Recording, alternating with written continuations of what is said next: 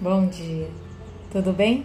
Fazendo um pouquinho mais cedo, né? Porque ando corrido demais. Vamos lá, a carta do dia hoje é o caixão.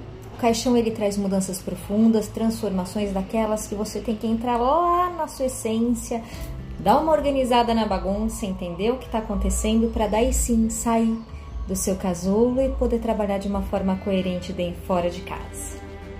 Ele é temperado pela estrela, pelo navio e pela raposa. Ou seja, todas as transformações que o nosso querido caixão está te trazendo são transformações necessárias, elas iriam acontecer quer você queira, quer não.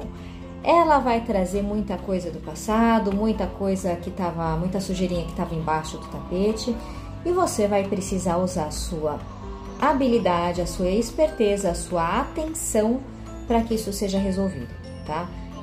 Muito, muito, muito eclipse, né? Muita energia de eclipse, assim, de eclipse em escorpião ainda, que tira das profundezas dali do ego para você ressignificar e olhar o copo meio cheio. É uma das situações mais complicadas quando a gente tem que lidar com um passado nem tão distante, às vezes mais, mais distante, e você tem que olhar tudo aquilo com uma certa sabedoria e uma habilidade para ressignificar, para olhar com outros olhos e entender tá bom? É, eu li um livro há pouco tempo aí e ele fala muito de entender a verdade oculta dentro dessas situações.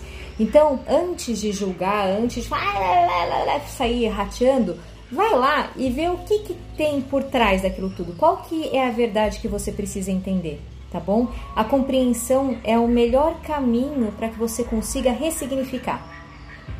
Um beijo, bom dia, boa sorte com suas verdades.